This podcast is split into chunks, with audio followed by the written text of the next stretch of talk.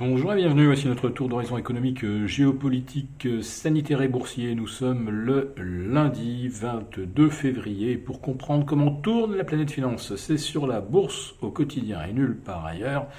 Et l'épisode du jour s'intitulera Il ne fallait pas être le dernier acheteur. Alors vous devinez euh, à quoi je fais allusion? Oui, bien sûr, les cryptos. Après la crypto-bulle, le crypto-rallye, voici le crypto-crack.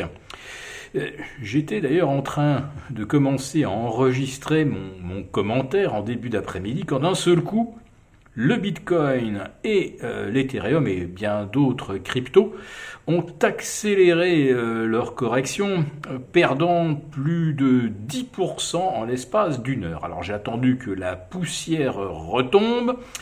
Euh, le Bitcoin est retombé donc de 58 200 à 48 200 avant de rebondir en, l'espace d'une heure vers 52 000.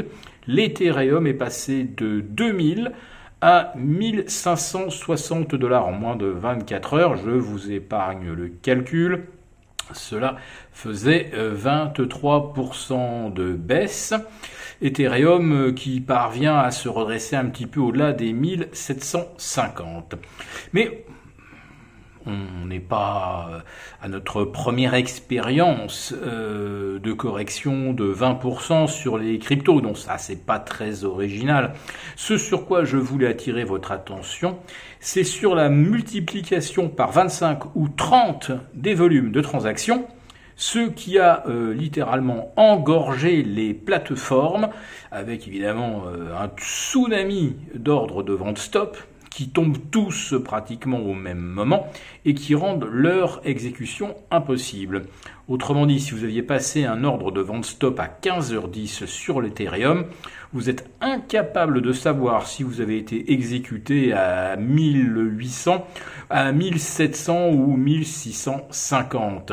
Ça va tellement vite euh, et sur le Bitcoin, les temps euh, d'exécution des ordres sont tellement lents que euh, le temps que vous que vous décidiez de vous couvrir, vous avez déjà perdu 1000, 2000, 3000 dollars et ce en quelques minutes. Alors pour un actif de réserve, pour de l'or numérique, euh, oui, on peut effectivement préférer l'or. Il est quand même rare de le voir perdre 20% de sa valeur en l'espace euh, d'une journée et 10% en l'espace de quelques minutes. Oui, mais l'or, ça ne fait plus rêver bien sûr, on sait ce que ça vaut, on sait ce que cela coûte à produire, à recycler, etc. Alors que sur les cryptos, eh bien, il n'y a que les limites de l'imagination pour les empêcher euh, d'atteindre de nouveaux records, ce qui a donc été fait. Et euh, pour euh, le Bitcoin, ce record était plus que symbolique puisqu'il a atteint 58 000 dollars et que le lingot d'or vaut actuellement 57 000 dollars environ.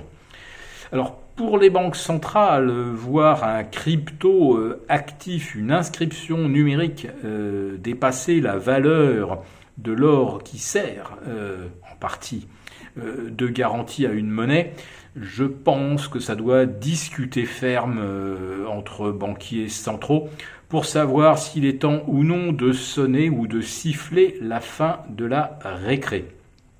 Alors il paraît effectivement difficile euh, d'interdire euh, les cryptos. Néanmoins, il serait assez facile de demander aux écologistes euh, de faire une petite campagne d'information euh, qui nous apprendrait que par exemple pour euh, une opération enregistrée sur la blockchain sur le Bitcoin, eh ça représente la consommation énergétique de 500 000 transactions sur un achat par une carte Visa ou Mastercard. Et oui, la moindre transaction sur une crypto nécessite de revérifier la blockchain, ce qui demande une consommation d'énergie absolument faramineuse. Pour quel intérêt réel euh, a-t-on besoin de consommer euh, des centaines d'équivalents euh, fuel ou gaz pour simplement s'assurer qu'on a bien acheté un bitcoin à 57 000 et qu'on l'a revendu à 58 000 ou qu'on a essayé de le vendre à 57 000 et qu'on ne sait pas trop s'il a été vendu à 54 000, 53 000 ou 50 000 donc euh, la trace carbone du Bitcoin ne va, évidemment pas cesser euh, de s'amplifier, puisqu'à chaque fois que la blockchain se rallonge euh, d'une transaction, il faut donc refaire la vérification sur l'ensemble de la chaîne. Donc ça coûte effectivement très cher. Donc on va dire que aujourd'hui les euh, spécialistes du développement des cryptos vont chercher euh, des protocoles beaucoup moins gourmands en énergie.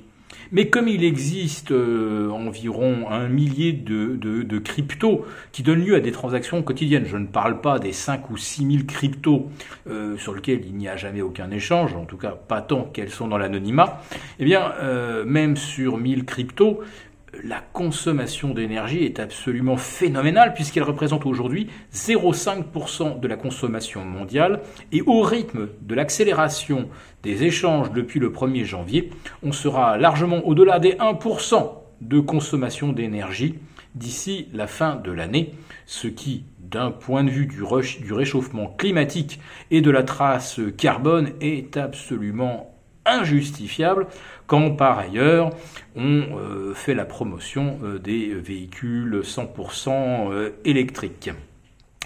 Sinon, le CAC 40 entame le mois de mars sur une petite consolidation, rien de bien méchant. Alors c'est vrai que ce matin on a perdu jusqu'à 1%, mais très vite quand même, les acheteurs ont repris la main. Néanmoins, la magie, la magie du lundi n'opère pas aujourd'hui. Mais on peut peut-être quand même penser euh, qu'après le coup de tabac qui s'est abattu sur les cryptos euh, déjà au milieu de la nuit, puis euh, aux alentours de, de 15 heures, c'est-à-dire une demi-heure avant l'ouverture de Wall Street, on peut se demander quand même si certains ne vont pas reprendre un petit peu leur bille sur les cryptos pour se placer sur des choses un petit peu moins risquées. Les actions, je ne sais pas trop, mais euh, les taux longs américains, eux, offrent maintenant 1,35% de rendement sans risque. Et on a vu également le rendement de nos OAT revenir quasiment à zéro. On était à moins 0,03 ce matin. On est reparti maintenant aux alentours de moins 0,07. Néanmoins, la tendance sur les marchés de taux est évidemment à la euh, tension. Et c'est vrai que ça prend une tournure un petit peu parabolique, ce qui nous laisse quand même penser que les banques centrales ne vont pas tarder à essayer d'envoyer un message rassurant pour calmer un petit peu tout ça. En tout cas, euh, la crypto bulle euh, démontre une nouvelle fois que ce ne sont pas des actifs de réserve, qu'il est très difficile de se couvrir avec des stops lorsqu'on dépasse certains niveaux euh, de volatilité et d'intensité des euh, échanges.